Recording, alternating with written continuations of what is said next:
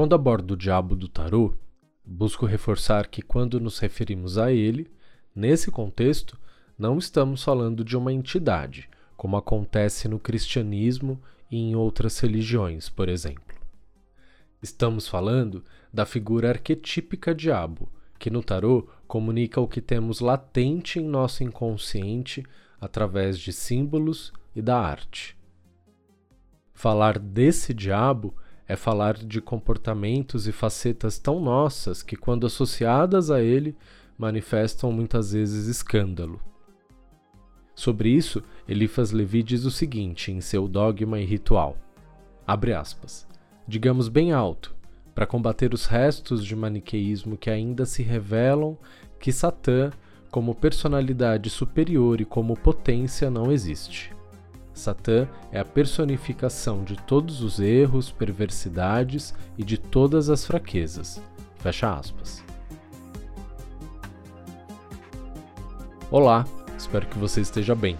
Meu nome é Diego Ponciano e esse é o Aluca Tarô Podcast. Bem-vindo.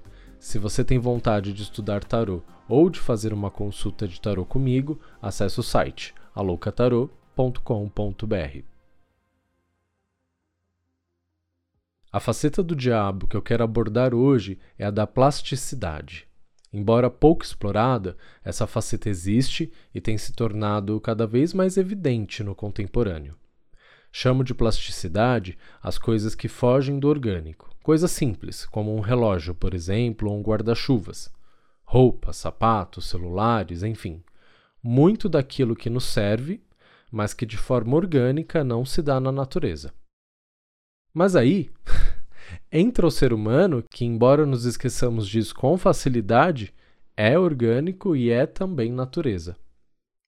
Nós, bichos do planeta Terra, somos de uma espécie dotada de habilidades fantásticas e isso é inegável. O avião, por exemplo.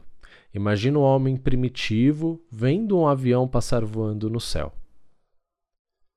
Ele poderia imaginar que no futuro a sua espécie seria capaz de construir tal máquina. Não temos como saber isso, mas eu acredito que nesse mesmo homem já residia o desejo de voar. Atravessamos séculos, milênios, desbravamos mares, nos apropriamos da terra, a demarcamos, a cavucamos, passamos a encontrar recursos de todos os tipos: madeira, água, minerais, vegetais e até petróleo.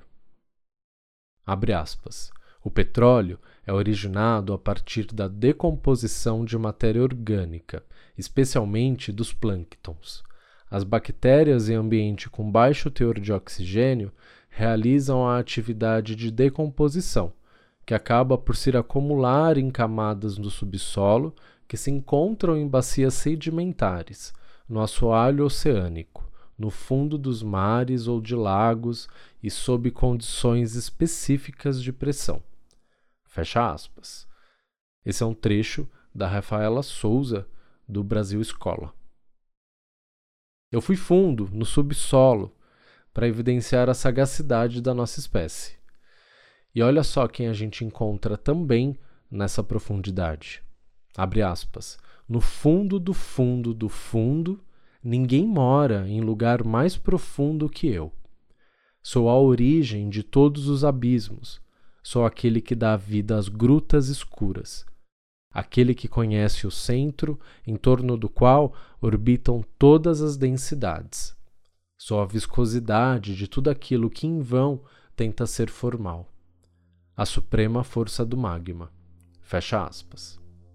Esse é um trecho do Alejandro Jodorowsky falando do diabo no livro O Caminho do Tarot.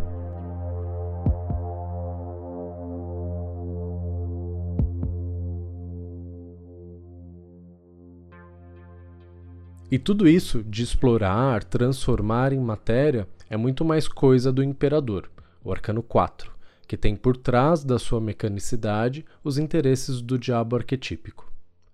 Por trás das motivações do imperador não estão apenas o bem viver, saber criar e construir com o intuito de suprir necessidades básicas e fundamentais, como faria uma onça ou uma cobra do Pantanal, por exemplo. E temos outra coisa que abala tudo: o desejo, que vira ganância. E se alcançada, poder. E se poder, abuso. E se abuso, autoritarismo, até que ele se expanda, se torne gigante e se transforme na norma onipresente, a qual voluntariamente a gente vai se acorrentar. A plasticidade, representada pelo arcano 15, fica mais evidente nos tarôs clássicos, ou de Marsella. Nessas representações, nos deparamos com um diabo empolerado e nu, e não poderia ser diferente, porque o diabo é o pai da matéria, então é também o pai do corpo. Como diz o Alejandro Odorovsky, no mesmo livro, o diabo nada esconde, ele se mostra totalmente desprovido de hipocrisia.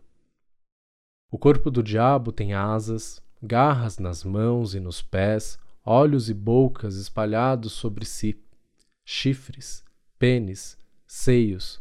Nada é óbvio e nada é binário.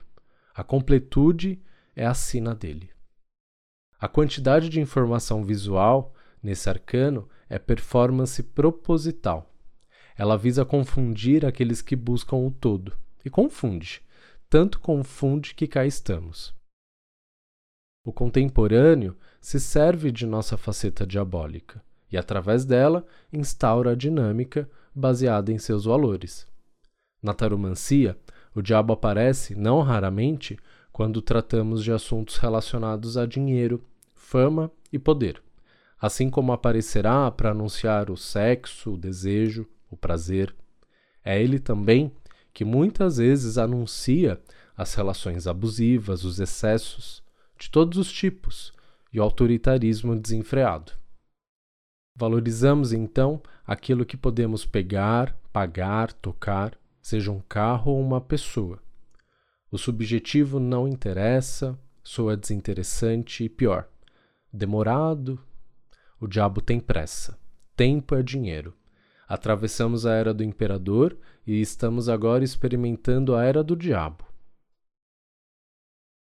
Se o conteúdo tem menos tempo, assisto mais e diferentes conteúdos. Consequentemente, vejo mais anúncios, compro mais, desejo mais, cobiço mais, me comparo mais. Corremos de lá para cá porque nos tornamos servos de uma quantidade de afazeres superior àquelas que de fato precisamos para viver. Abre aspas. Com a ascensão do capitalismo, e mais precisamente nas duas últimas décadas do neoliberalismo, ganha espaço a retórica da meritocracia, que pode ser resumida com o famoso slogan: Sim, você pode. E a crença da meritocracia alimenta ainda algo mais potente politicamente. Ela promove arrogância entre os vencedores e ressentimento entre os perdedores. Diminui a nossa capacidade de nos enxergar compartilhando uma sina comum. Elimina o espaço para a solidariedade é uma receita para a discórdia social. O diabo é também individualista.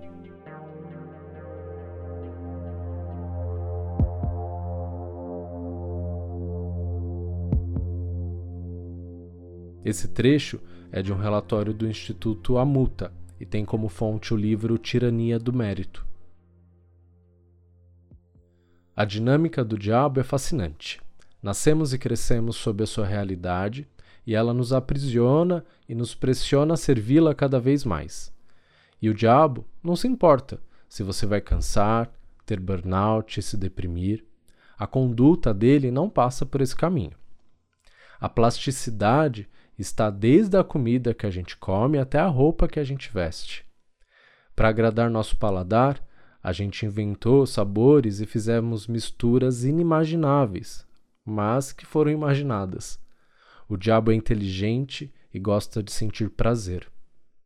No budismo, poderíamos chamá-lo de ilusão. O bicho-homem saiu inventando e olhando com curiosidade para todas as coisas. Qual será a potência de tanta matéria-prima?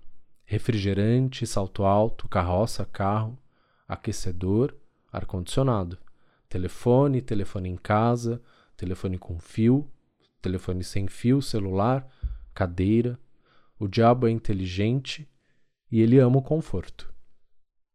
Sob sua faceta, servimos ao corpo, nos comprometemos com tudo aquilo que nos acalanta e dá prazer. A dor não pode ser sentida. A falta é motivo de ansiedade e a simplicidade motivo de vergonha. O psicólogo Luciano Lobato, junto do Instituto Amuta, publicou o seguinte: abre aspas, a globalização, que borrou as fronteiras entre nações, também eliminou nossos limites, criando assim um novo tipo de violência e dinâmica de poder, que resulta da superprodução, superdesempenho ou supercomunicação. Somos a sociedade do desempenho e o corpo virou um incômodo. O sofrimento deve ser medicalizado e o eu se torna um produto a ser aperfeiçoado. Fecha aspas. O diabo é inteligente, autoritário e vaidoso.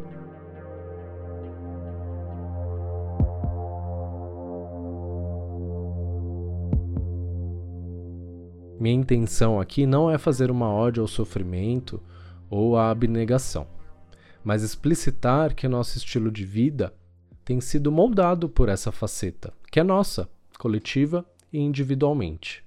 A faceta diabólica não precisa e não deve ser sufocada, apagada ou estigmatizada. Pelo contrário, ela precisa vir à tona. É a conhecendo que seremos capazes de escolher se seremos ou não os servos acorrentados aos pés do décimo quinto arcano maior do tarô. Enxergar o diabo no mundo ao redor é tão importante quanto reconhecer a imperatriz, a força, o sol. Todos são manifestações da completude.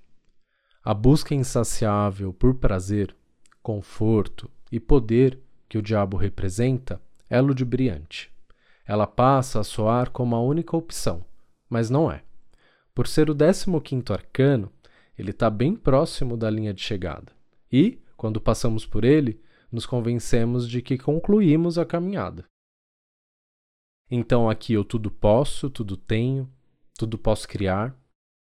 O homem primitivo em mim se empodera e se torna máquina, cria asas, visita outros planetas, flerta com as estrelas, agora de perto, não mais da densa floresta. E é assim que tinha que ser e continuará sendo. O bicho-homem dará continuidade àquilo que tem confundido com evolução. Se tornará onipresente, onisciente, onipotente. Se tornará inteligência artificial. Comprará terrenos na periferia do metaverso. Às vezes, eu já me sinto como o homem primitivo do porvir e me pego imaginando o homem do futuro como será que ele vai olhar para nós? Não temos como saber. Não estaremos mais aqui. A mandatória tecnologia avançará, e enquanto houver desejo para saciar, escavaremos o que tiver pela frente, dentro e fora desse planeta. Ergueremos monumentos, inventaremos novas ferramentas e novas formas de viver e existir existirão.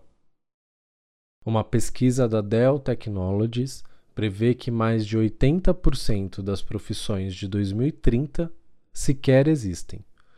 Ou seja, seu filho adolescente talvez trabalhe com algo que não sabemos o que é, como se capacita e a que serve, porque essa profissão ainda não existe. O diabo é tecnocrata.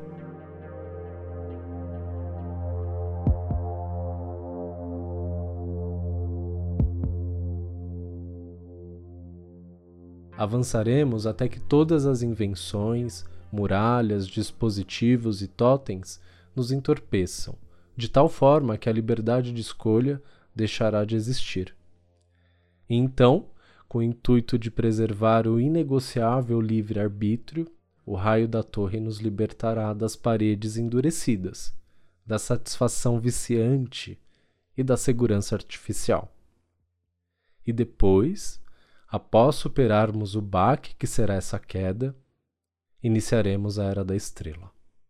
Mas não estaremos mais aqui. Aqui e agora, nesse limbo entre um mundo novo em decadência e um mundo à espreita que desconhece suas demandas futuras, o que podemos fazer? Onde quero passar meus dias enquanto a torre é edificada? Que lugares e pessoas quero frequentar? Que filosofias, crenças e sistemas quero edificar? Quais eu quero destruir? Eu estarei só? Eu estarei acompanhado? O trecho a seguir está no livro Jung e o Tarot, da Sally Nichols, que foi lançado em 1988, há mais de 30 anos atrás, e diz o seguinte: abre aspas. Como retrataríamos o diabo hoje em dia? Em nossa cultura atual, mecanizada, um aspecto diabólico é sem dúvida o efeito desumanizador da psicologia do computador. Pictoricamente, visualizamos o diabo de hoje como um robô, um monstruoso computador, que se move com passos inexoráveis, mecânicos, pela terra, esmagando debaixo do seu peso toda a humanidade e toda a natureza. Fecha aspas. Se você sentir vontade, vem me contar como esse conteúdo te impactou, como que ele chegou até você. Eu vou ficar muito feliz. O lugar mais fácil para você fazer isso é lá no Instagram, arroba Até o próximo episódio. Um beijo. Tchau.